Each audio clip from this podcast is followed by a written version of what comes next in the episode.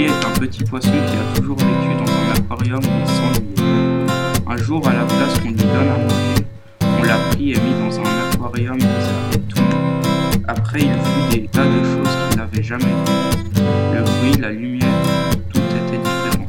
Il avait tellement peur qu'il avait décidé de fermer les yeux et d'attendre que tout fasse. Mais ça ne s'arrêtait pas, et tout à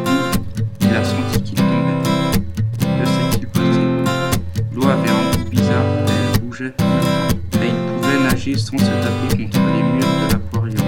Il ne connaissait rien, il voyait de l'eau à l'infini, mais il n'avait plus peur. Il se sentait en sécurité. Il n'était jamais venu ici. En fait, le garçon qui l'avait acheté est séparé de tous les autres poissons, a eu pitié de lui et a décidé de le mettre